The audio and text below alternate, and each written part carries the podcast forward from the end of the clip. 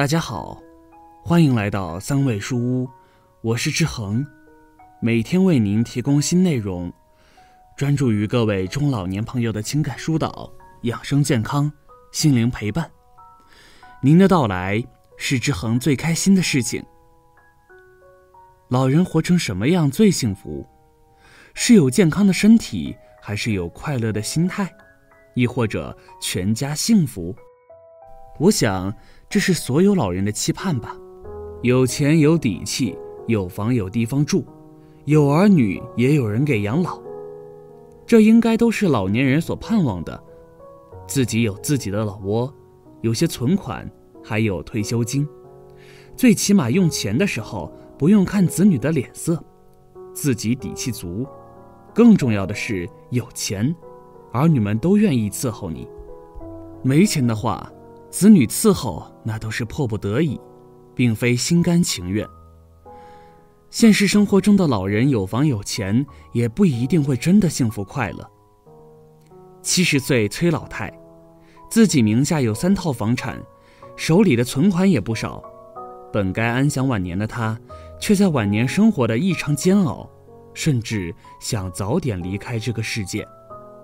到底为何崔老太自言只想快点走呢？接下来，我们一起走进崔老太的生活，了解事情原委。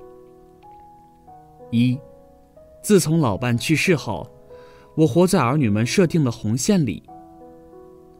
我和老伴相濡以沫了一辈子，从来没有红过脸。老伴还是早我一步先走了，我也在这个阴影中好久走不出来。老伴去世后，我的天好像塌了似的。两年后，我才逐步的进入正常的生活。面对空无一人的家，看着老伴的遗像，想着老头的音容笑貌，我的心还是不能平静。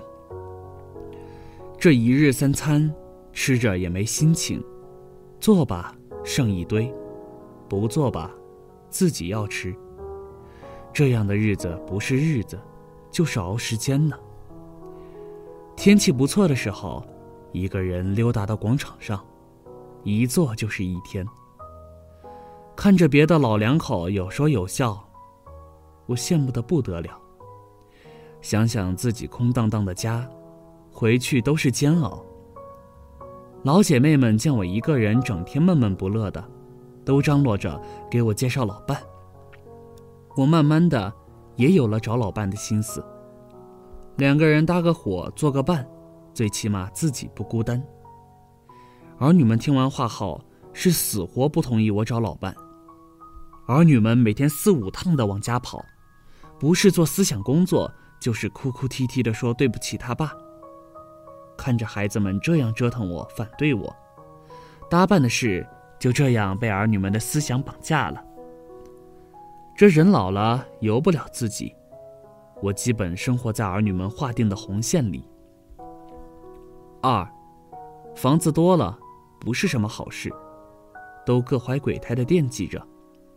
我和老伴儿有一套自己住的房子，以前的老房子拆迁后又分了两套，就是这房子也闹得一天不安生。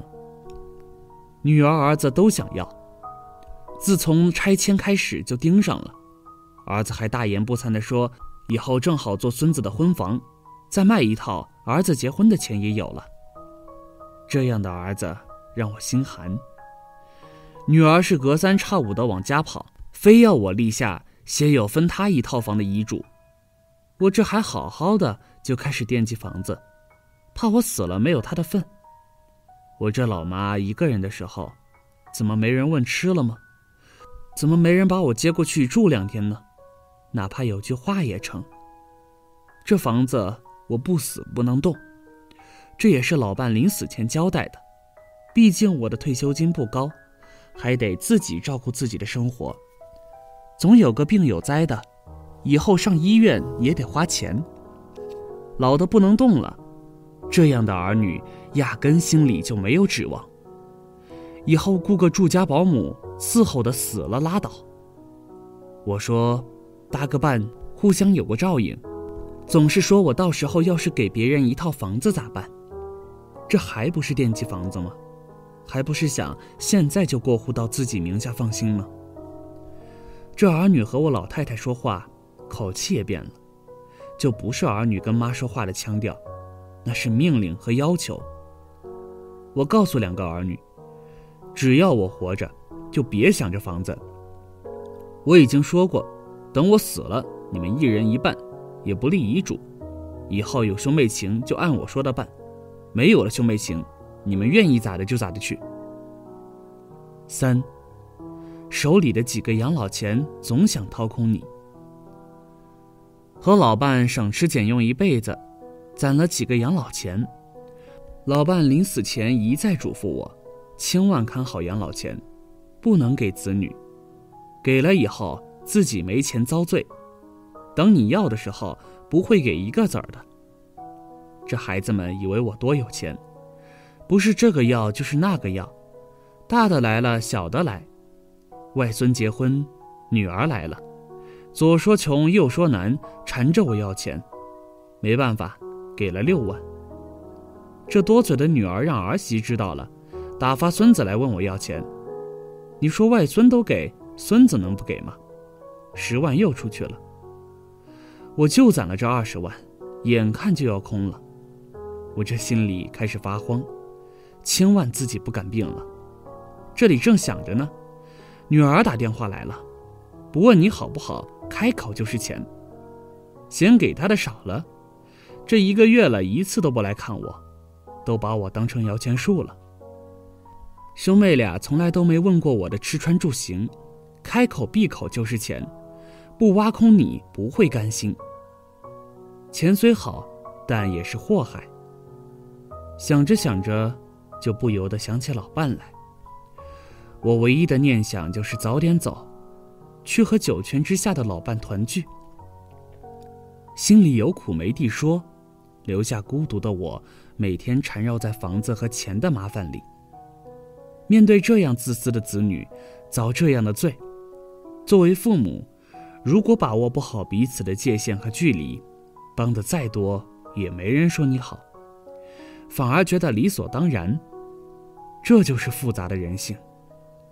如果你哪天不想帮了，那你就成了仇人了。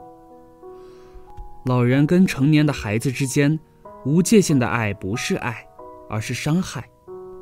不但伤害了自己，也伤害了孩子一生。想一想，他们养成啃老的不良习惯，对他们本身来说不是件好事，对老人来说。又何尝不是呢？把养老钱都搭上，恨不得掏心掏肺了，还养不出心疼自己的孩子，也是人生的一种失败。养成坏习惯，想改就难了。所以，要想有个幸福的晚年，就要跟成年子女之间保持一定的距离，千万不要事事代劳，事事包办，不然后悔都来不及。好了，这篇文章到这里就结束了。建议大家一定要发给身边所有的中老年朋友们看看，也不要忘了右下角点击订阅，和志恒相约，每天不见不散。我们一起成长，一起幸福。